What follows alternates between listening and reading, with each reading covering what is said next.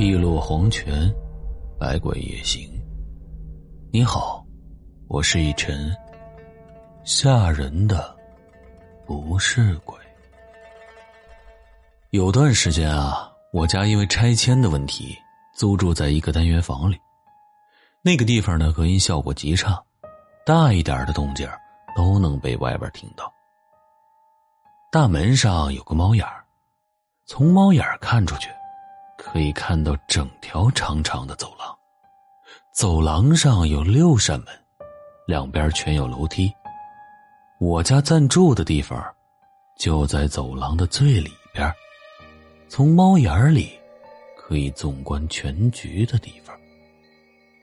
那天晚上九点多，老妈已经去睡觉了，老爸还没回来。我坐在沙发上看电视，突然，门外传来了奇怪的声音。那声音好像是，像是在磨刀一样。之后就听到了一阵急促的砸门声。通过声音判断，这个回音的距离应该是离我住的地方比较远的，将近走廊另一头的那边传过来的。人。总是好奇心很过剩。我这个人虽然看起来平时无所谓的样子，其实这骨子里还是很八卦的。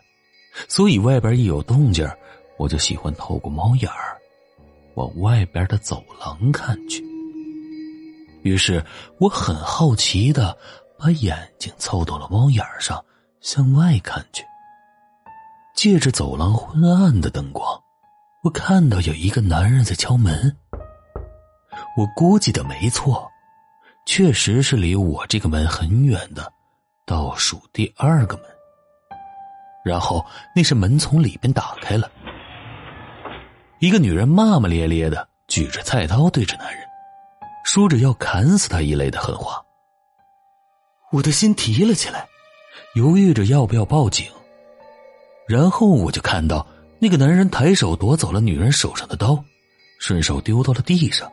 然后把女人往屋子里推，关上了门。关上门以后，就听不到他们的声音了。我还在犹豫着要不要打个幺幺零之类的，眼睛却没有离开猫眼儿。只见那把菜刀，还是静静的躺在走廊的地上。我决定不再多管闲事八卦的心我是有的，但是。多管闲事儿就不是我了。可是就在我的眼睛从猫眼上移开的那一刹那，我看到，从那边的楼梯上走来了一个奇怪的女人。之所以说的很奇怪，是因为她走路的姿势，那动作显得极其的别扭和怪异，而且手摆动的幅度也不是很自然。还偶尔的同手同脚，在这样的一个环境下，有说不出的诡异。他的头发遮着脸，走出楼梯，走上了走廊，一步一步，慢慢的往走廊这头靠近。他身上穿着一件黑色的睡裙，长度在膝盖以下，似乎是丝质的，风吹过去。有些飘动。此时，我的眼睛仿佛粘在了猫眼上，看着他身影渐渐的放大。噌的一声，一个清脆的响声。他踩到了地上那把被遗忘的菜刀上，然后，他慢慢的蹲了下来，伸手把菜刀捡了起来。我的眼睛瞪大了，我发现，我终于发现。他走路的姿势为什么那么奇怪了？因为他刚才居然是倒着走的。他提着菜刀，慢慢的站起来，继续往走廊这头移动。昏黄的走廊上，一个提着菜刀的女人，穿着黑色的睡裙，缓缓的倒着走着。这个情景，怎么看？怎么让人觉得毛骨悚然？可是，好奇心让我继续看着他一步一步移动过来。他走到走廊中心的时候，邻居的黄阿姨开门出来，手里提着个垃圾袋那个女人停下了，站在原地，一动不动，手里的菜刀一直在那昏黄的灯光下反着光。黄阿姨走了过去，把垃圾丢进了垃圾通道，然后转身回家，关门。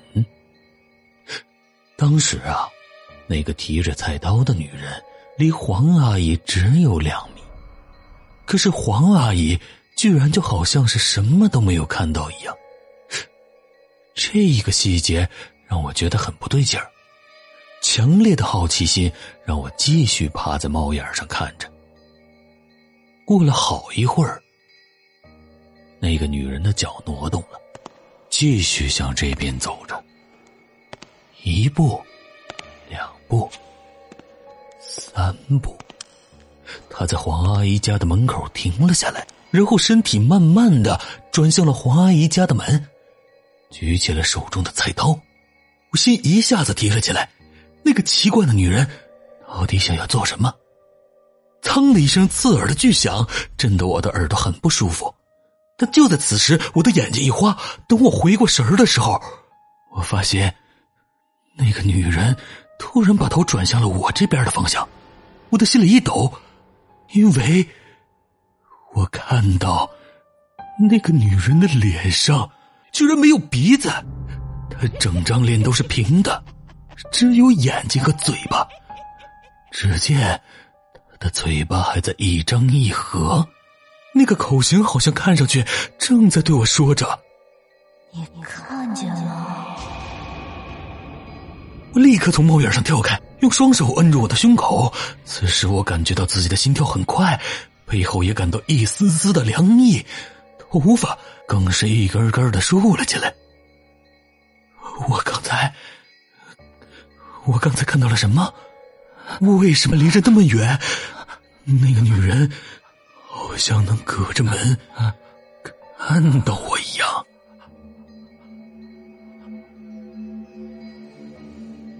过了好一会儿，我的脑袋才从一片空白中苏醒了过来，只听到外面走廊里传来了一阵阵嘈杂的议论声，原来是听到了响动出来看的几户人家。此时，我只听到黄阿姨一声的叹息：“哎，是哪个家伙把菜刀砍进我家铁门里的？”接着是一个男人的声音：“这个深度，连我都砍不进去啊！”我没有勇气打开门，忐忑不安的缩回了沙发上，打开了电视机，没有上去凑外面的热闹，而我的心情。却久久都不能平静下来。那个女人，那把菜刀，还有那张没有鼻子的脸，一直在我的脑海里不停的晃动。而更令我在意的，是他说的那一句：“你看见了。”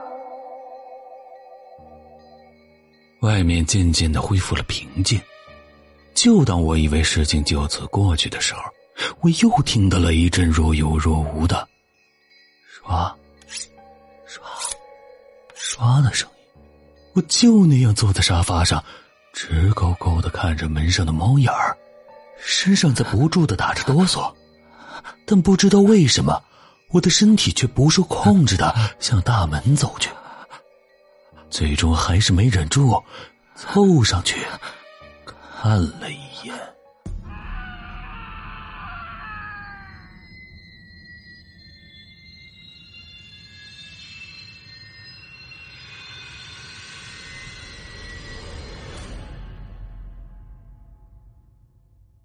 当初我看到了什么就不多说了。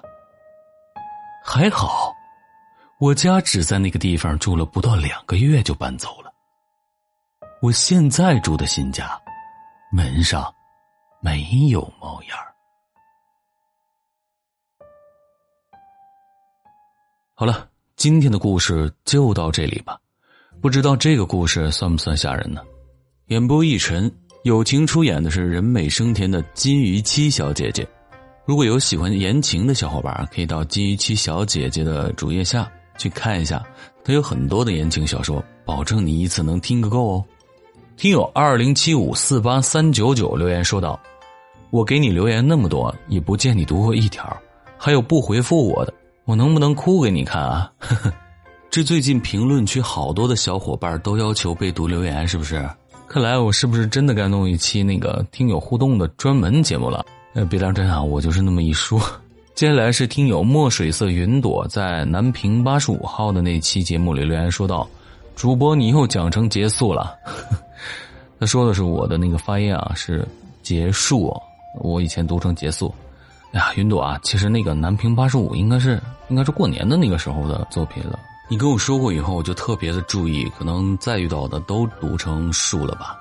但是不管怎样啊，还是非常的感谢大家能够督促啊。好了，故事也讲完了，时候也不早了，今儿个呀，咱就到这里吧。感谢您的关注、留言、订阅、转发、点赞和分享，我们明晚不见不散。我是逸晨，晚安。